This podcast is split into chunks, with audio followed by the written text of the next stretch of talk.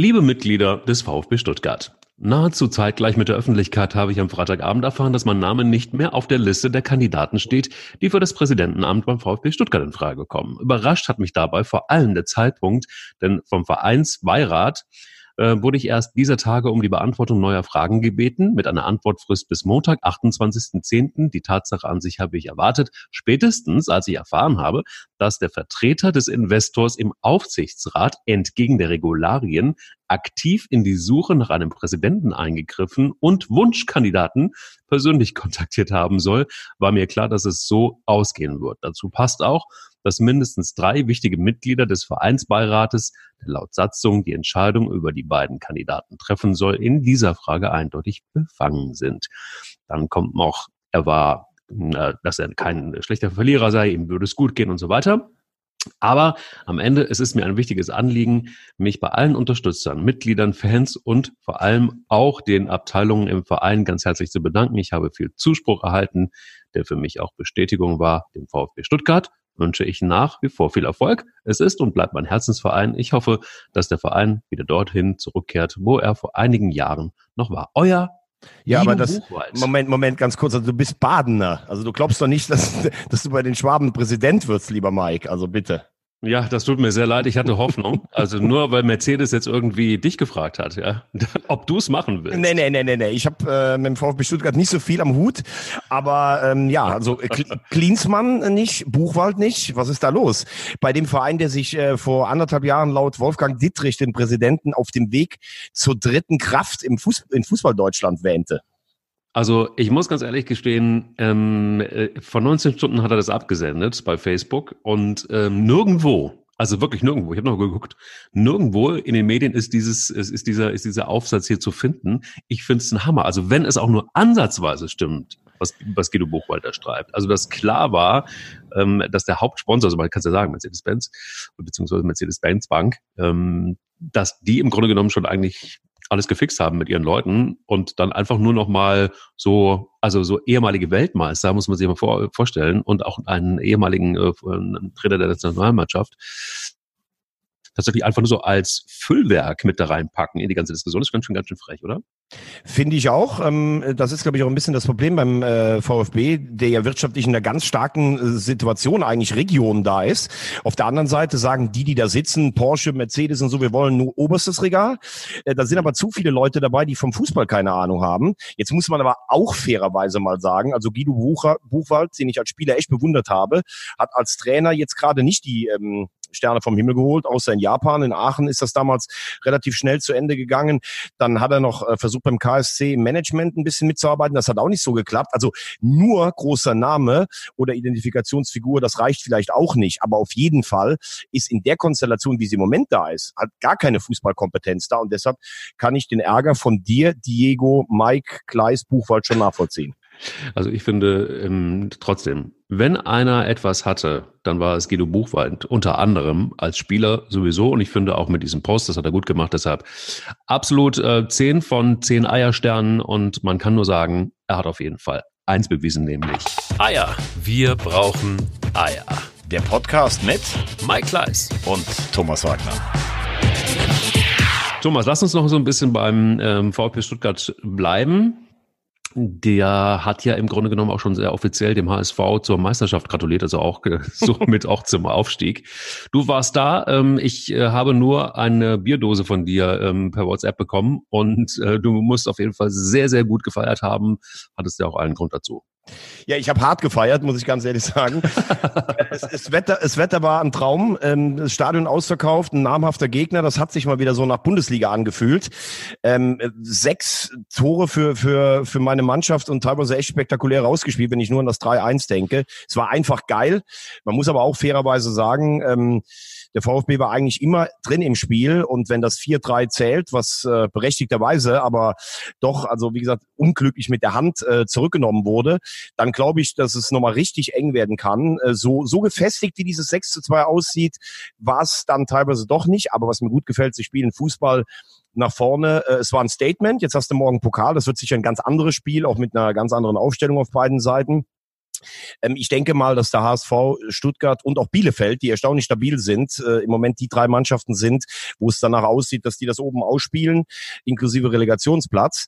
Ähm, nur beim VfB muss man natürlich auch, jetzt haben sie dreimal am Stück verloren und Tim Walter, der Trainer, äh, ist ja, der muss ja nach der Geburt in ein Fass von voller Selbstvertrauen reingefallen sein. Ähm, der, der, das ist ja ein Trainer, der auch mal nach Pressekonferenzen damals in Kiel hatte, zum Trainer von Union Berlin gesagt, ich würde mich schämen, wenn man so Fußball spielen würde ist natürlich die Frage, wenn du jetzt noch eins verlierst und vielleicht eine Liga auch nicht gewinnst, ob du dann noch mal über Justierungen im System nachdenken musst. Du, ähm, ich finde es völlig in Ordnung, weil Erzgebirge Aue ja aufsteigt und der VfB Stuttgart Stimmt. eher nicht. Also Stimmt. das hatte ich ja beim letzten Mal schon gesagt. Insofern passt das ja ganz gut. Genau, mich haben noch HSV-Fans angesprochen, haben gesagt, dein, dein Partner, der hat doch immer recht eigentlich. ähm, äh, müssen wir uns jetzt wirklich Gedanken vor Aue machen. Und gestern hat mich ähm, äh, mein Freund ähm, Plauze, Gladbach-Fan, der hat mich ähm, äh, angeschrieben und hat gesagt, bin mal gespannt, was Rosamunde morgen tippt, wo meine Borussia landet. Wenn der irgendwas von Meisterschaft oder Champions League sagt, dann stelle ich die erste Flasche schon mal kalt. Also du hast, du hast mittlerweile schon einen Ruf als das Orakel, die Feuerwehr von Baden-Baden.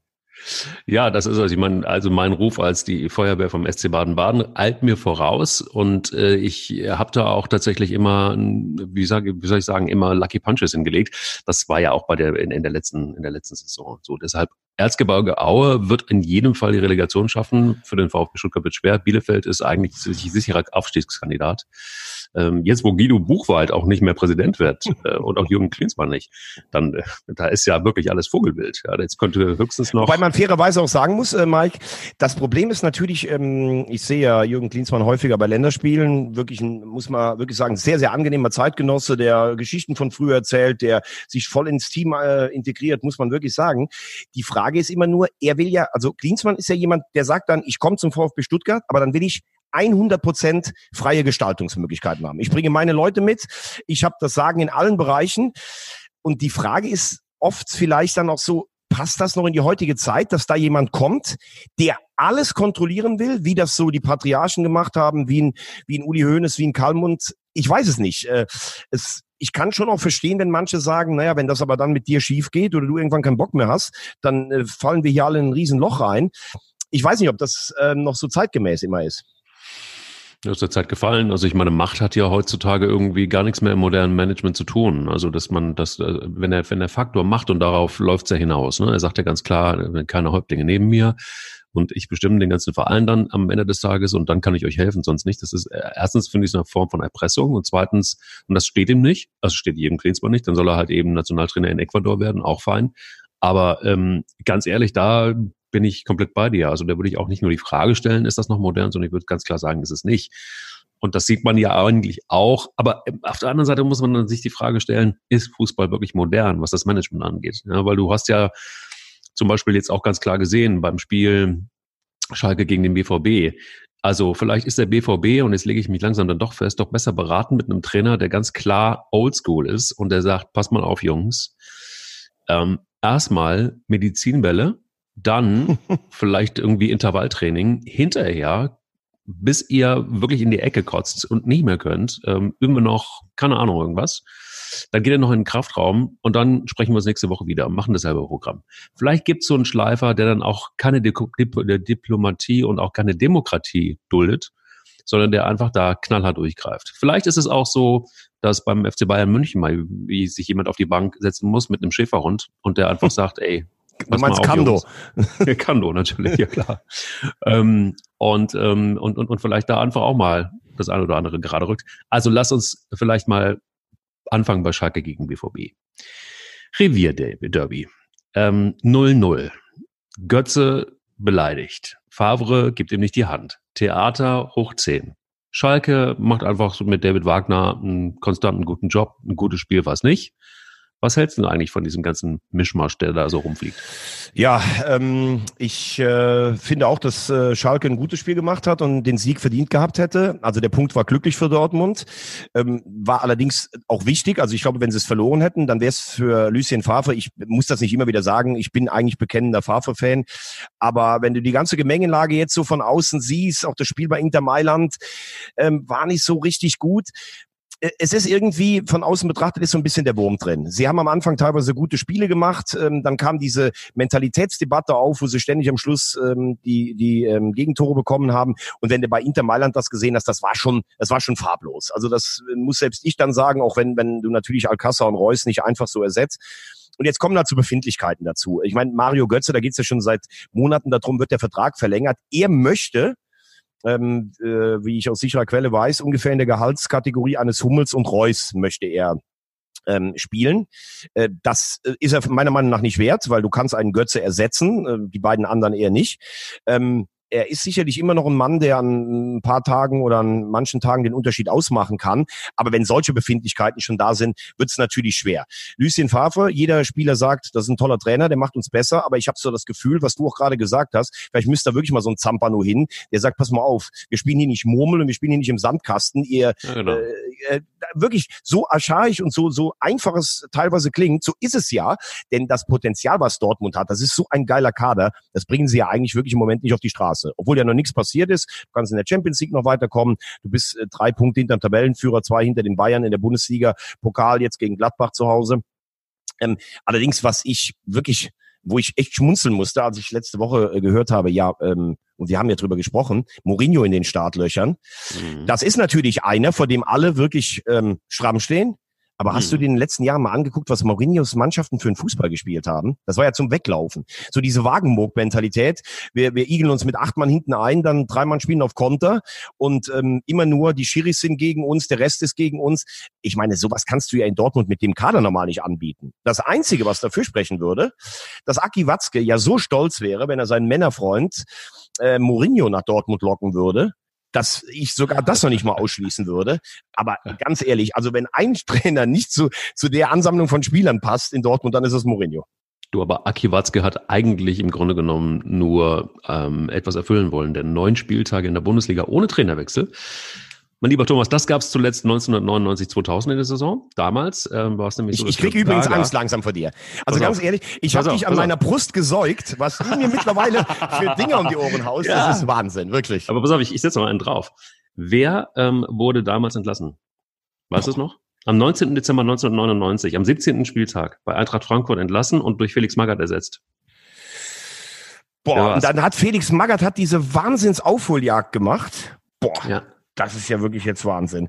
Aber wer äh, war's? Wer wurde entlassen? War es Rolf Domen? Nein, es war jemand, der leider nicht mehr unter uns wohnt. Jörg Berger? Ja, es war Jörg Berger, genau. Es war Jörg Berger, okay. Es war Jörg Berger, ja. So war das damals. Aber also neun Spieltage in der Bundesliga ohne Trainerwechsel. Das ist tatsächlich wirklich ähm, äh, beinahe zehn Jahre, ja. Oder ziemlich genau zehn Jahre sogar. Ne, 20. Und, äh, ja, 20, Entschuldigung, genau. Und ähm, ich schwebe immer noch in der in der Statistik, äh, weil ich jetzt so ein Statistikfuchs geworden bin. Wahnsinn.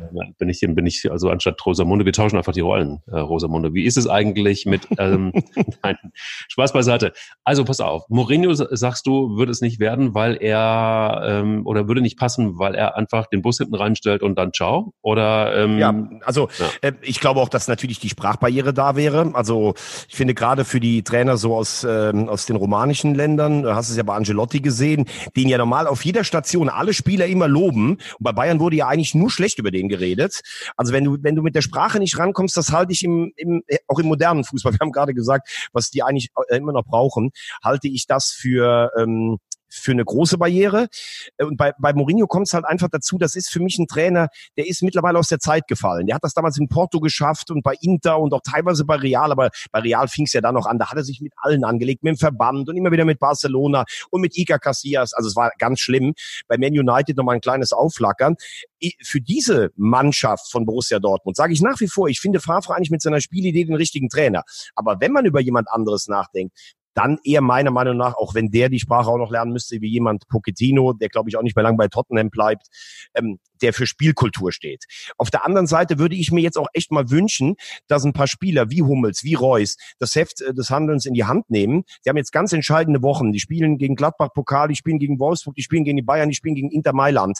Es muss doch auch mal Spaß machen, mit dem Kader jetzt was zu entwickeln. Aber wenn sie nur schlecht, äh, mehr schlecht als recht durch, äh, da durchkommen, dann glaube ich auch, wenn du das hörst, was Zorg so rund ums Derby gesagt hat, ja, wir führen keine Trainerdiskussion, aber dieses, pass auf, ihr könnt euch auf den, ihr, ihr, könnt euch über den Kopf, auf den Kopf stellen, Favre bleibt unser Trainer. So ja, eine Ansage ja. kommt ja auch nicht, ne? Also das ist, ja. äh, es ist schon eine schwierige Gemengenlage im Moment in Dortmund. Genauso wie übrigens bei, wie bei den Bayern, finde ich auch. Also 2-1 gegen Union, das hat jetzt Kovacs äh, Stellung auch nicht unbedingt ähm, gestärkt. Zumal, wenn du immer dran denkst, im November ist Udi Hoeneß weg. Das ist ja sein Beschützer und dann ist er alleine mit Killerkalle. Ja, und da ist es ja vor allen Dingen auch, ähm, muss man ganz krass äh, mal so sehen, bei, beim, beim FC Bayern. Ähm, wie soll ich sagen? Also man kriegt ja, man kriegt ja wirklich irgendwie ein komisches Gefühl, wenn man, wenn man gerade mal noch gegen, gegen, äh, gegen Union Berlin mit 2 zu 1 gewinnt. Ähm, was ist das für ein Zeichen? Also jetzt mal Gut, sie haben diese Saison auch schon 6-1 gegen Mainz gewonnen. Da haben wir aber auch gesagt, eine halbe Stunde war es eigentlich nicht so gut. Also was ganz klar im Moment nicht mehr da ist, das ist der Mythos der Bayern. Der Mythos der Bayern bestand immer daran, ähm, die gewinnen eh jedes Spiel, weil sie in der 94. noch eins machen, kriegen eventuell dann am Schluss vielleicht noch einen Elfmeter und die Pflichtaufgaben zu Hause, die gewinnen sie nochmal mit drei oder vier Dingern. Deshalb ist ja auch jeder Gegner immer mit so viel Angst und Respekt nach München gefahren, hat sich gar nichts getraut. Jetzt kommt Union Berlin, also ich meine, die sind wirklich von ihren Fähigkeiten limitiert und schnuppern nachher sogar noch fast daran, dass sie vielleicht noch einen Punkt hätten mitnehmen können. Und, und das hast du halt auch gesehen letzte Woche beim Spiel in Augsburg. Normal wusstest du, wenn die Bayern 2-1 führen, dann machen die noch einen Konter 3-1, da traut sich gar keiner mehr aufs zu machen. Und der Augsburger, der lässt den Hernandez auf der Außenseite stehen und äh, dann macht in der Mitte der Fimburger Song war es, glaube ich, macht noch de, den Ausgleich, das 2-2 dieser Respekt, der hat den Bayern sicherlich pro Saison zehn Punkte äh, gebracht, weil sich gar keiner getraut hat. Der ist im Moment, nein, wirklich so. Der ist im Moment ein bisschen weg und das muss man sich mal vorstellen. Das ist ja noch kein halbes Jahr her, wo sie das Double gewonnen haben. Und das äh, spricht eigentlich dafür, dass du, du merkst, glaube ich, als Gegner auch am Platz, bei denen stimmt was in der Rückwärtsbewegung nicht. Jetzt haben sie schon wieder ein so. Gegentor bekommen. Unter der genau. Woche haben sie gegen Pireo schon wieder zwei bekommen. Das, ich kann mich gar nicht an eine Serie erinnern, wo die Bayern, glaube ich, mal fünf oder sechs Mal hintereinander mindestens zwei Gegentore kassiert haben. So, und jetzt ja, hast du Süle verletzt, Hernandez verletzt.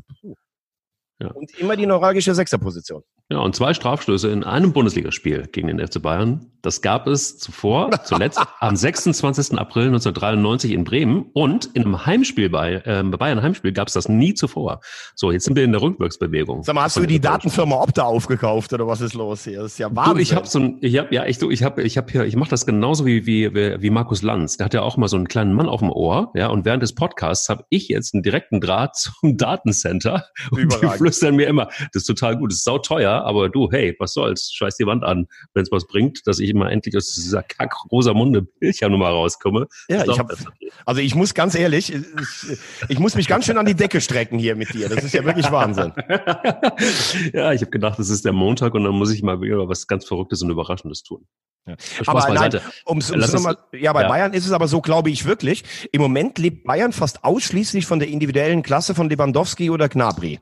Und ähm, also ich habe ja, ich habe ja letztes Mal noch gesagt, ich finde, dass die Champions League dieses Jahr gar nicht so gut besetzt ist, weil du auch die Probleme bei Barca und Real siehst. Aber wenn die Bayern nicht im Defensivverbund ähm, stabiler werden, dann wird das wahrscheinlich wieder nicht reichen, für in der Königsklasse weit zu kommen. Und das ist ja der Maßstab für Kovac ist der Maßstab für Kovac, aber ähm, ganz ehrlich gesagt, ähm, Bundesliga-Spitze, und jetzt wird es dich richtig treffen, Bundesliga-Spitze ist der SC Freiburg. Und zwar zum siebten Mal in dieser Bundesliga-Saison hat der Sportclub in den letzten zehn Minuten getroffen.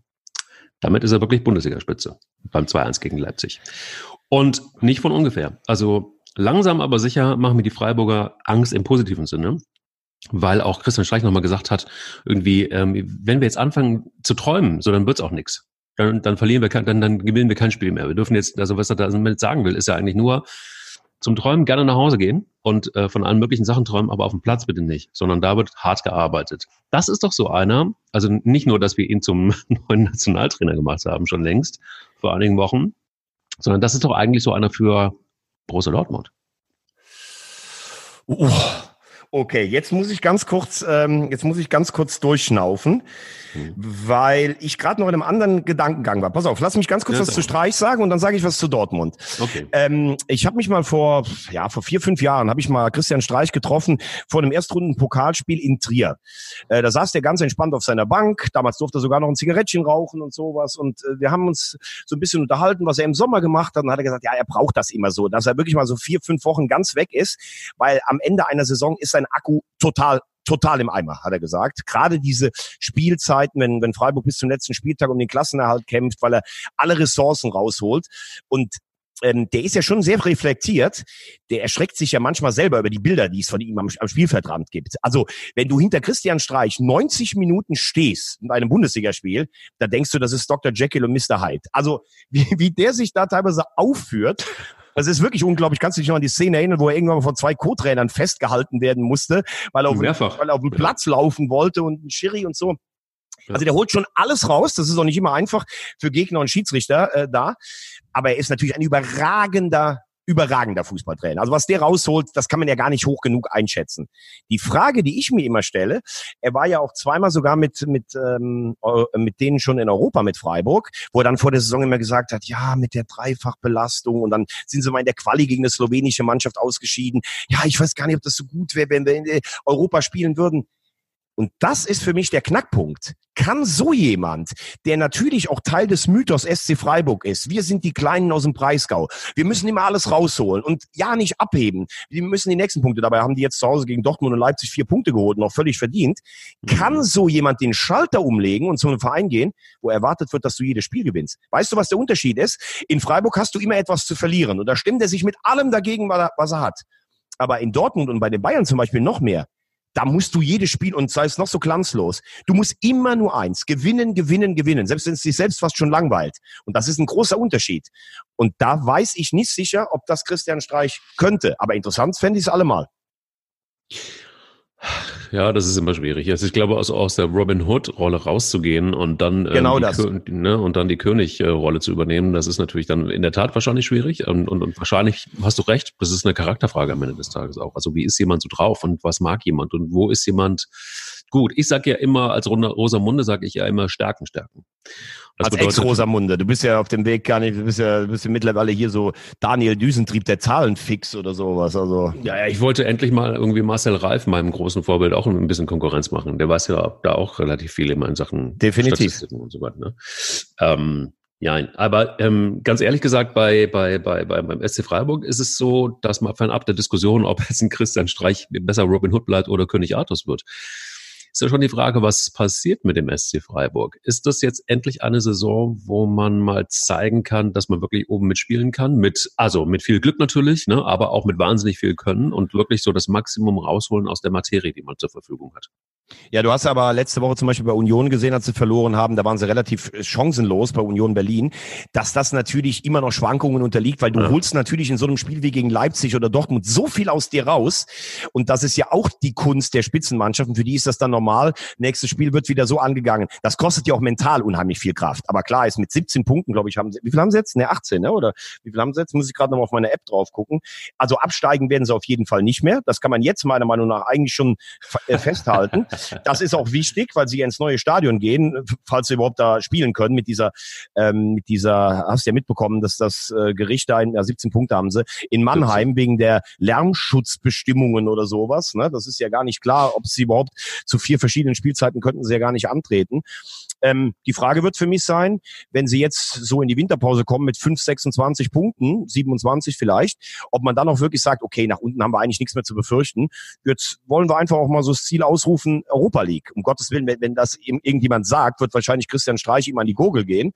Aber solange die anderen so, Mannschaften wie Leverkusen zum Beispiel, so schwächeln, halte ich das nicht für ausgeschlossen. Und äh, sie haben sich ja, glaube ich, in den letzten 15 Jahren alleine dreimal auf regulärem Weg für die äh, Europa League oder für den UEFA Cup damals äh, noch qualifiziert. Also unmöglich ist das auf gar keinen Fall. Und was, was in Freiburg natürlich jetzt das Schöne sein kann, du hast jetzt schon zehn Punkte Vorsprung vor unten, da kannst du auch ganz unbeschwert aufspielen. Und das machen sie im Moment gut. Das führt bei ihnen im Heimspiel nicht zum Spannungsabfall, sondern eher dazu, dass sie verdient gegen Leipzig gewinnen. Chapeau. Ja, Gut, auf der anderen Seite, ich meine, ähm, bis zum zehnten und da ist im Moment äh, die, Richtig. ist TSG Hoffenheim, ähm, die, die haben 14 Punkte, ist, ist, weißt du, da ist ja das super eng zusammen. Wenn Hoffenheim jetzt einmal gewinnt, äh, drei Punkte holt Ja, und klar. äh, der SC Freiburg, dann sind die, sind die, sieht, die- sieht die Welt schon wieder ganz anders aus. Im Moment sind wir noch wirklich noch äh, sehr, sehr jung in der Allerdings, und das finde ich ganz interessant, du hast es das letzte Mal gesagt, das Gefälle ist wahnsinnig groß. Du hast oben ganz, ganz viel, in der Mitte ganz, ganz wenig und dann unten wird's richtig bitter. Und ähm, da sind wir dann auch schon. Der Aber sag mir noch eins, bevor wir nach unten Ja. gehen, damit Ja. mein, damit mein Freund nicht dumm stirbt. Was Mhm. wird Gladbach am Ende? Brauchst nicht lange, brauchst nicht lange jetzt zu argumentieren, sondern einfach nur, was macht Gladbach? Wir haben ja letzte Woche schon intensiv drüber gesprochen. Was werden die Also, am Ende? das ist ganz einfach. Wenn Patrick Wasserzieher die Fische füttert erstmal und ähm, äh, hinten im, im Aquarium, so wie, wie Rose ihm das gesagt hat, ähm, weil er auf die Frage nicht antworten wollte, ob er jetzt Meister wird oder nicht, äh, im Sky-Interview. Fand ich grandios übrigens, ähm, die Aussage.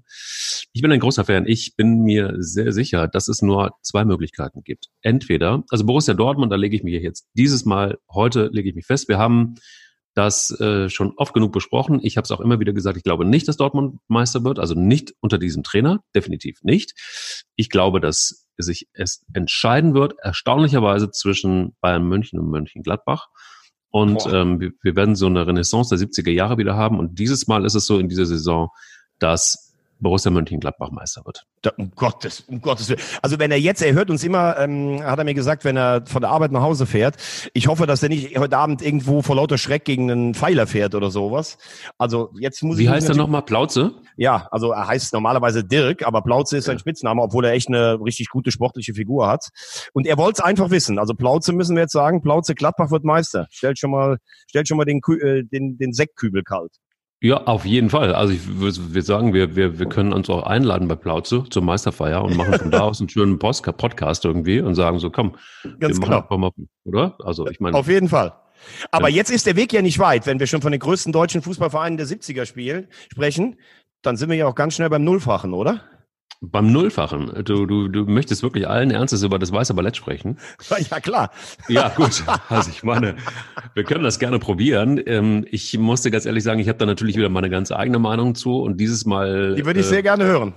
Die würdest du gerne hören. Ja. Also ich finde es eine bodenlose Frechheit, muss ich ganz ehrlich gestehen, dass sowohl die Medien und dazu gehören auch wirklich ähm, Menschen, die ich wirklich gut kenne, ähm, sich allen Ernstes ausruhen auf einem Elfmeter, der durchaus einer war, aber nicht gegeben wurde, trotz Videoassistent. Das ist natürlich ein Riesenskandal und der DFB sagt auch, es war ein Elfmeter, bla bla bla. Und dann kann man jetzt wieder kommen und kann sagen, hätte dieser Elfmeter stattgefunden, wäre das Spiel natürlich ganz anders ausgegangen. Ähm, ich glaube es nicht, weil der erste FC Köln einfach eine Mannschaft hat, und das hat sich jetzt gezeigt, die nicht konkurrenzfähig ist für die erste Liga. Sie haben nicht so gut eingekauft und nicht so, die Mannschaft funktioniert nicht so, dass sie erstligawürdig ist momentan nicht. Und das hat das Spiel auch eindeutig, eindeutig gezeigt. Fernab, ob das jetzt ein Elfmeter war oder nicht, war das nicht Erstliganiveau. Sie haben einfach beschissen gespielt. Und, ein, und jetzt kommt noch eins dazu. Wenn du die gesamte Verantwortung Timo Horn geben willst, bitteschön. Kann man machen, finde ich aber auch räudig, ehrlich gesagt, weil das Gesamtgefüge nicht gestimmt hat. Außer Frage steht, dass Timo Horn nicht auf der Höhe ist im Moment. Das ist keine Frage. Wie man ihn aber in den sozialen Medien und auch in den Medien zerlegt, jetzt kann man sagen, ja, ähm, steht in der Öffentlichkeit, Fußballspieler, das muss er aushalten. Nee, muss er nicht, weil das ins Persönliche geht und weil da ist irgendwann wirklich für mich die Grenze erreicht. So, also zwei Punkte. Einmal räudig, sich auf einen Elfmeter zu verlassen. B, räudig, auf Timo Horn einzuschlagen. C, man muss endlich mal checken, dass diese Mannschaft so in dieser Form nicht Erstliganiveau hat und dann kommt es drauf an. Entweder ich habe einen Trainer, der damit dealen kann, also holt Christian Streich und der macht wahrscheinlich dann auch irgendwie einen Mittelfeldplatz raus. Was der alles Aber- machen soll. Der sowas, der, ja, der muss sich halt klonen. Aber ein Bayer Lorzer, lege ich mich jetzt nach wie vor fest, der wird es nicht packen mit dieser Mannschaft. Also das ist ja eine ganze Menge drin. Äh, Ja. Fange ich mal mit, fange ich mal mit dem Eindeutigen an. Es war ein Mhm. glasklarer Elfmeter, der nicht gegeben wurde, und das war in dem Moment bitter, weil ähm, der FC hat, finde ich, die ersten 10, 15 Minuten ganz ordentlich gespielt und war nach dem 2-1 auch ganz gut im Spiel drin. Also das Spiel wäre vielleicht anders verlaufen. Zweitens, ähm, ich habe das hier schon mal angesprochen, mir gefällt dieses Mini-Mi, wir werden immer benachteiligt und wir sind immer der Videoschiedsrichter. Ich kann es nicht mehr hören. Ja. Ich empfinde es, ich empfinde es vielleicht auch, weil ich hier, weil ich hier lebe, als schon krass, äh, wie beim FC, immer alle das nur auf den Schiedsrichter und Kölner Keller, Furchtbar. die sind gegen uns. Diese Furchtbar. Verschwörungstheorien kann ich nicht mehr hören.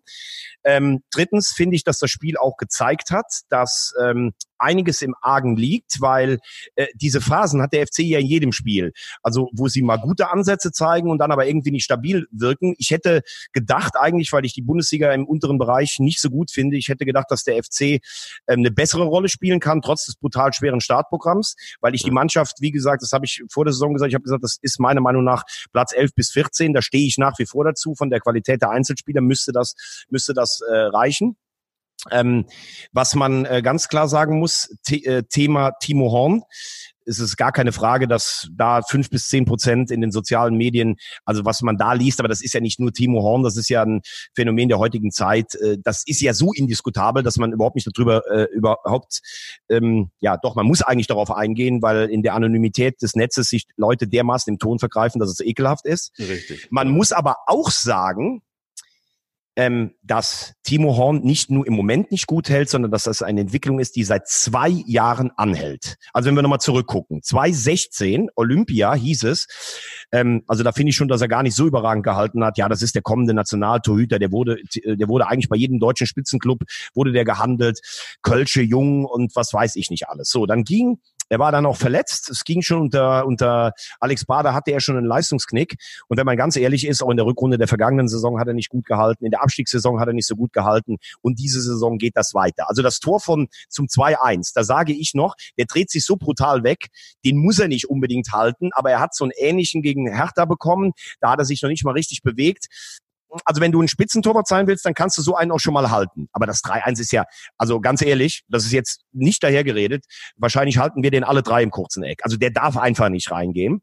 Und nein, ist wirklich so. Der steht im kurzen Eck und wo lässt er den Ball drüber, äh, drüber laufen? Das Problem bei Team, Timo Horn ist, glaube ich, der ist zu lange in dieser Komfortzone FC gewesen. Der wurde ja selbst gefeiert nach dem Abstieg. Oh, der bleibt hier als einer der Kölschen Helden mit Hector und mit Höger und Modest kommt wieder zurück. Es ist alles so toll.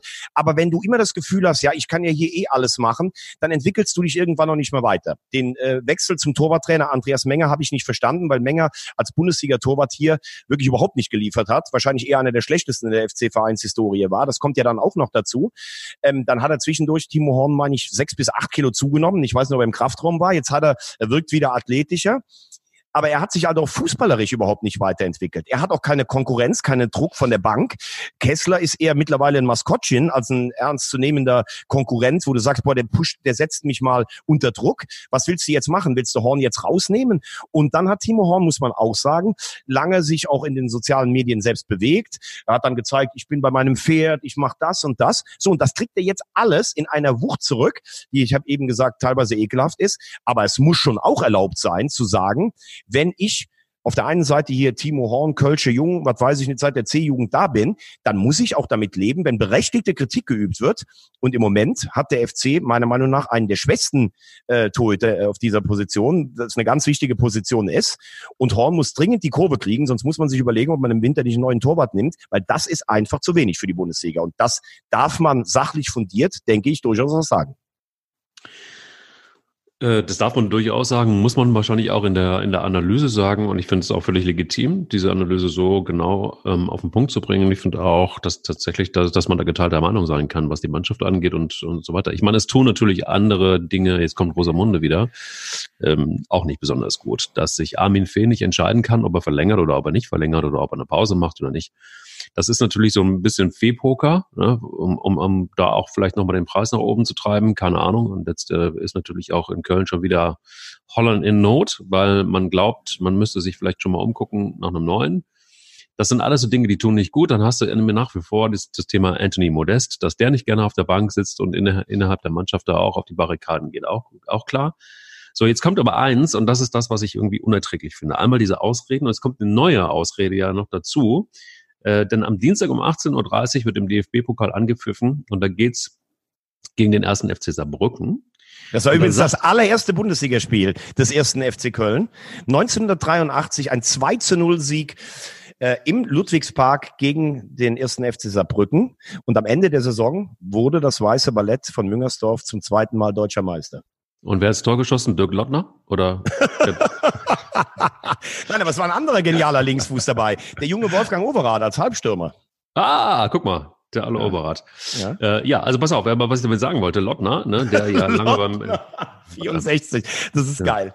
Ja, Lottner, der damals noch nicht geboren war, aber ja, pass auf, jetzt sagt Bayer Lotzer und jetzt, da wird's mir wirklich körperlich schlecht.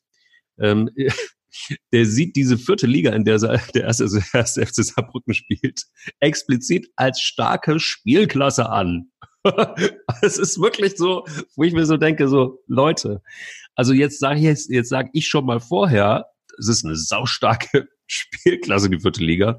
Und der erste FC Saarbrücken, ey, da müssen wir uns echt, da müssen wir uns echt richtig warm anziehen. Und da ist dann wirklich schon wirklich Feuer unterm Dach garantiert, um mich schon mal so ein bisschen aus der Schussbahn zu nehmen. Wann hört das auf beim 1. FC Köln? Ja, ähm, also die vierte Klasse ist natürlich stärker als früher die vierte Klasse. Saarbrücken ist Tabellenführer und Herbstmeister in der Regionalliga Südwest und die spielen zu Hause. Das wird sicherlich kein total einfaches Fußballspiel. Das ist keine Frage, weil mittlerweile diese Mannschaften noch konditionell auf dem Niveau sind, dass sie defensiv stehen können und all dem nach, wie so ein Spiel läuft, gehst vielleicht mit einem Freistoß in Führung, tut sich dann der Bundesligist auch schwer. Aber auf der anderen Seite gibt's ja gar keine Frage, dass der erste FC Köln in Saarbrücken weiterkommen muss. Und das kannst du vielleicht deiner Mannschaft im Videostudium erklären, dass du sagst, hey, das ist eine Mannschaft, da sind ein paar Ex-Profis drin, also passt da auf. Aber du kannst natürlich eigentlich in der Öffentlichkeit nicht sagen, boah, das ist sau stark, weil das klingt ja dann schon so, um Gottes Willen, wenn wir da verlieren, aber nicht, dass die Leute da äh, enttäuscht sind. Also zwei Sachen stehen für mich ganz klar fest. Es ist eine ganz entscheidende Woche für, für Bayer Lorzer sowohl das Pokalspiel als auch das Spiel in Düsseldorf. Also in Düsseldorf darf er nicht verlieren, meiner Meinung nach. Also wenn er da jetzt auch verlieren sollte, dann hat der FC nach zehn Spieltagen sieben Punkte, hat dann auch gegen die direkte Konkurrenz verloren. Dann, glaube ich, wird's eng für den Trainer. Das hast du schon im, im Sommer wieder mal prognostiziert. Ich dachte, er hätte viel mehr Kredit. Ich finde aber auch so am Anfang, das ist halt auch dann Köln. Am Anfang, ja, der Trainer, der lebt den Optimismus vor. Dieser Verein, der hat so eine Strahlkraft. Äh, es gibt keine Alternative zum Optimismus. Das kriegst du natürlich, wenn du wochenlang nicht gewinnst, kriegst du das natürlich um die Ohren. Boah, der redet immer alles schön, Lehrerstil und sowas. So, das hört man ja schon mittlerweile. Also ganz entscheidende Woche für Bayer Lorzer. Und zum Thema Fee ja, ich ähm, habe äh, Armin C. natürlich auch schon lange auch immer vom Mikrofon gehabt ich schätze den so als Typen, weil der hat einen, der hat einen guten Witz, der, der, der mag die schönen Dinge im Leben, das finde ich alles gut. Aber ich bin schon echt erstaunt. Der ist seit knapp zwei Jahren hier in Köln. Der hat ähm, die Abstiegssaison so mit ein bisschen begleiten und moderieren dürfen. Dann hat er Markus Anfang geholt. Das Anfangssystem hat nicht gegriffen. Ähm, dann hat er Bayer Lorzer geholt. Er hat so eine Mannschaft zusammengestellt und ich habe so ein bisschen das Gefühl, mit dem alten Vorstand hat es ja nicht geklappt. Da hat er ja dann ganz klar gesagt, Herr Spinner oder ich. Ne? Also das hat er auch schon überlebt, das Präsidium. Ich glaube, er wollte hier einen Kader zusammenstellen, der eine sorgenfreie Saison spielt, um dann nach zweieinhalb Jahren zu sagen, oh Leute, ich habe hier den Grundstein gelegt, ähm, ja, so viel Bock habe ich jetzt auch nicht mehr darauf. So, jetzt ist aber eine Situation da, wo eigentlich äh, die Mannschaft vielleicht mehr in der Bredouille ist, als Fee selbst äh, gedacht hat. Und jetzt brauchst du natürlich auch Stabilität im ganzen Verein, wenn schon die Mannschaft und der Trainer alles nicht so stabil wirkt. Und eigentlich muss man ja ganz ehrlich sagen, was will denn Armin Fee jetzt überhaupt? Also damals hat er gesagt, boah, ich brauche Vertrauen im Verein. Okay, also jetzt ist das alte Präsidium weg, mit dem neuen arbeitet er zusammen, von denen hört man gar nichts. Er kann also eigentlich schalten und walten, wie er will. Er hat den Trainer, den er wollte, und er hat die Mannschaft nach seinem Gusto zusammengestellt. Jetzt muss man doch wirklich sagen, jetzt kann man doch eigentlich nicht ständig damit kokettieren, ja, ich höre jetzt vielleicht am Ende der Saison auf. Weil das ist nämlich genau wieder dieses Ding, das gibt in der Kabine dann wieder so ein Alibi. Wir haben verloren. Ja, aber wie soll denn in so einem Verein, wo so viel Unruhe ist, wer soll denn, wie soll denn dann, wie sollen wir denn da gute Leistungen bringen? Das ist natürlich Käse, aber so sind äh, Sportler halt oder Profifußballer halt. Und ich verstehe viel nicht. Also entweder er soll sagen, pass auf, ich habe keinen Bock mehr auf den Job, zweieinhalb Jahre in Köln reichen mir, ich möchte in Augsburg mit meinem Hund spazieren gehen und dann gucke ich mal, was sonst noch kommt. Oder er sagt jetzt einfach, pass auf, ich verlängere meinen Vertrag und baue hier eine Mannschaft, die in den nächsten Jahren zukunftsfähig in der Bundesliga ist. Also das da, das ist ja, sickert ja bis in die Kabine rein und nach meinen Informationen ist Fee am Ende der Saison weg und das ist kein guter Zustand für den ersten FC Köln. Ach so, weit ist das, ist es schon, dass du ähm, da alles Mögliche an Informationen zusammenziehst und du sagst, ähm, was du so hörst, ist er weg. Das also ich, ich bin ja beim Tippen nicht so gut wie du. Ich kann nur mhm. Prognosen abgeben über Personalien und ich sage, der ist im nächsten Jahr nicht mehr in Köln in dieser Funktion tätig. Nach meinen Informationen. Wow, okay, das ist jetzt allerdings auch nochmal so ein bisschen Breaking News Charakter. Ich, ähm, also ich vermisse da in der Tat, also da hast du es schon angerissen, sowas wie Eier, weil vielleicht ist es dann einfach auch ganz gut, zu dem Zeitpunkt Klarheit zu schaffen und und zu sagen, hey, pass auf, ich habe da jetzt alles getan, ich find's gut und das läuft auch alles ganz gut. Nicht. ähm, äh, ich muss dann vielleicht tatsächlich irgendwie nochmal eine rauchen und, und mit dem Hund irgendwie am Bach entlang gehen und mal überlegen, ob ich vielleicht den VfB Stuttgart rette als Präsident. Ähm, aber, aber, das hatte aber, er in seiner, das hatte er in den letzten Jahren, nachdem er Meister mit Stuttgart war, ne, hat er das hier öfters mal gemacht. In Stuttgart hat er dann irgendwie hingeworfen, ah, Trainer ist nicht mehr meins, dann ist er nochmal nach Frankfurt, wo er ja auch sehr erfolgreich als Trainer gearbeitet hat, zurück. Ah, es funktioniert hier nicht so. Ich meine, er ist auch erfahren genug. Der muss doch jede Spekulation im Keim ersticken. Der muss doch alles daran setzen, dass der FC im Frühjahr ein stabiler Bundesligist einigermaßen ist. Wenn sie dann auf Platz acht bis zehn sind und keine Störfeuer mehr da sind, dann kannst du ja wegen mir sagen, pass auf, zweieinhalb Jahre reichen mir, ich möchte zurück äh, in meine Heimat nach Augsburg, ich möchte zu meiner Frau, ich möchte gar keinen Fußball mehr machen. Aber jetzt das immer wabern zu lassen, das ist einfach nicht gut und das weiß er doch selber auch ganz genau. Und das verstehe ich nicht. Ja gut, aber das ist ja dann auch wieder so ein bisschen, ähm, was ich auch überhaupt nicht verstehe, ist, dass, dass, dass da, wie soll ich sagen, dass da immer wieder auch dieselben Fehler gemacht werden in Köln. Also ich finde, guck mal, jetzt steht der FC da, wo er steht. Jetzt hat er dieses Spiel verloren gegen Mainz. Jetzt steht Saarbrücken vor der Tür. Also ganz ehrlich, warum muss man immer wieder denselben Fehler machen und wartet ab und wartet ab und wartet ab? Ich finde, man braucht einen Plan B. Ich finde, Bruno Labbadia könnte man endlich mal ziehen, ähm, nachdem er schon lange da auf dem Plan stand und dann sagt, okay, also wir stehen da jetzt, wo wir stehen. Es hat nicht funktioniert und wir müssen jetzt nicht, keine Ahnung, in Aktionismus verfallen, aber wir brauchen eine Lösung. Und wir wollen eben die Chance nutzen, rechtzeitig nutzen, dass wir nicht absteigen und wir ändern da jetzt einfach was. Und ja, aber, aber Mike, nur eine Frage. Wir sind am neunten Spieltag. Ist ja. das nicht Aktionismus, wenn du dann einen Trainer, von dem du überzeugt bist, rauswirfst? Also ich bin der Meinung, oder ich verstehe es gar nicht, dass Bruno Labbadia keinen Job in der Bundesliga hat, weil er hat überall Erfolg gehabt und nicht nur ein halbes Jahr, wie ihm immer nachgesagt wird. Und ich glaube auch, wenn Bayer Lotzer die Saison nicht überstehen sollte, ist er ein natürlicher Nachfolgekandidat. Aber die Frage ist jetzt, wie, fragil ist das Gebilde, wenn Fee, ich meine, ich, ich bin nicht dabei am Geisbockheim immer, ich höre nur Sachen, aber wenn Fee selber überlegt, den Absprung zu machen, wie soll er dann einen Trainer, den er geholt hat, eigentlich stärken? Das ist doch so ein bisschen das Problem. Und das merkt eine Mannschaft einfach auch. Und mhm. das ist nicht gut. Ne? Also entweder Fee würde sagen, pass auf, ich habe keinen Bock mehr, ich habe euch hier eine Mannschaft hingestellt. Ich, ich habe ihn ja gelobt für seine Einkaufspolitik. Ich fand, dass die Mannschaft nicht schlecht ist. Ich bin im Winter weg. Ihr könnt euch jetzt einen Nachfolger suchen, den ich auch noch einarbeite, der sich aber dann auch vielleicht mit der Personalie Bayerlochze beschäftigen muss. Oder ich gebe jetzt ganz klar ein Zeichen, ich verlängere meinen Vertrag nochmal um ein, zwei Jahre, dann ist nämlich Ruhe in der Personalie. Weil so wabert das Ganze und das ist immer das Schlechteste und äh, der, äh, der Anfang vom Ende. Okay, warten wir es ab. Es bleibt gucken, gucken wir noch auf den Pokal. Gucken wir noch auf den Pokal, weil du, also die Mannschaften, die jetzt von dir nicht getippt werden, die können ja eigentlich brauchen morgen gar nicht anzureisen, weil du ja der Mann bist, der, wie gesagt, äh, für mich das Orakel von Delphi ist. Wir mhm. starten mit ähm, dem ehemaligen deutschen Vizemeister und dreimaligen Pokal-Halbfinalisten, dem ersten FC Saarbrücken, gegen den vierfachen DFB-Pokalsieger, das Real Madrid des Westens. Morgen ja, 18.30 Uhr. Das ist eine relativ eindeutige Sache, ähm, geht ins Elfmeterschießen und ähm, und Timo Horn hält vier Elfmeter, wie in der ersten Runde hat er drei in Wehen gehalten. Timo Horn wird verkacken wie immer und deshalb gewinnt er erst FC Saarbrücken. Punkt. Puh. Oh Gott, oh Gott. Dann ist aber wirklich hier in Köln Alarm. HSV gegen Stuttgart. HSV gegen Stuttgart. Äh, das wird sehr knapp werden. Äh, das wird äh, ein umgekehrtes Spiel werden, wie das, was wir gesehen haben. Ähm, der VfB Stuttgart wird äh, lange vorne liegen und am Ende siegt der HSV. Bochum gegen Bayern München. Das wird so sein, dass äh, überraschenderweise sich der FC Bayern München aus dem DFB-Pokal verabschieden muss. Boah. Also wenn man den Tippzettel jetzt ausfüllt, mein lieber Mann, dann finde ich ein sehr interessantes Spiel. Bielefeld gegen Schalke. Äh, Westfalen-Derby und Bielefeld ist heimstark. Ja, die werden auch gewinnen und Schalke fliegt raus aus dem DFB-Pokal. Ach, Ferl gegen Kiel, also, weil Ferl ist ja Regionalliga, das ist ja, da kennst du dich ja auch gut aus in der Regionalliga West. Tabellenführer übrigens vor Rüdinghausen. Ja, absolut und deshalb gewinnt auch Ferl. Ich, also hier, unser äh, Thorsten, unser Technikchef, der liegt auch schon hier, das ist Wahnsinn. Den Tippzettel füllen wir gleich zusammen aus, das ist Wahnsinn. Dortmund gegen Gladbach. Dortmund gegen Gladbach, das wird ein äh, sehr klares 3 zu 1 für Gladbach. Und St. Pauli gegen Frankfurt? Äh, das ist auch eindeutig, das wird äh, Frankfurt mit 2 zu 0 gewinnen. So, da, da haben wir einiges gehört. Mein lieber Gesangverein. Ja, aber ich ähm, bin noch, ähm, ich hätte von dir noch ganz gerne gewusst, Hoffenheim gegen Duisburg. Hoffenheim gegen, aber dann die spielen doch in Duisburg, oder? Weil der, ja, genau. Ja, ja, genau. Ähm, äh, Duisburg, ähm, finde ich, macht das gut in der dritten Liga. Ich sehe sie ja häufiger.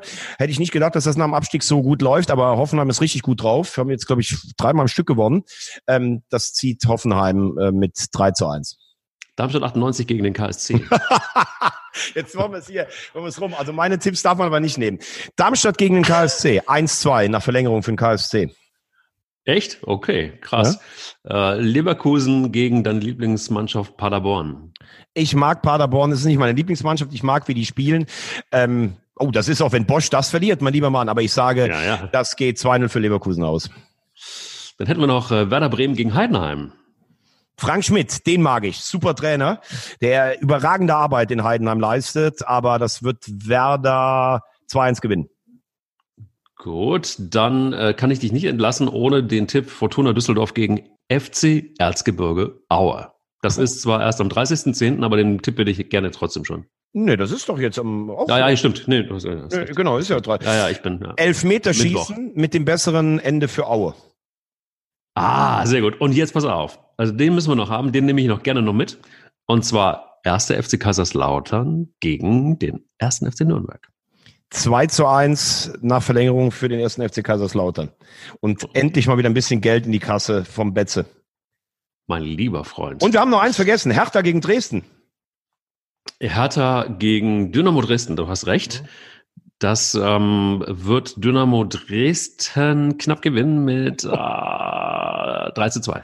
Also eins sage ich, wer für den Tippzettel von Mike Leist ein Zwanni setzt, also ich glaube, der braucht morgen nicht mehr, übermorgen nicht mehr arbeiten zu gehen. Das ist ja Wahnsinn.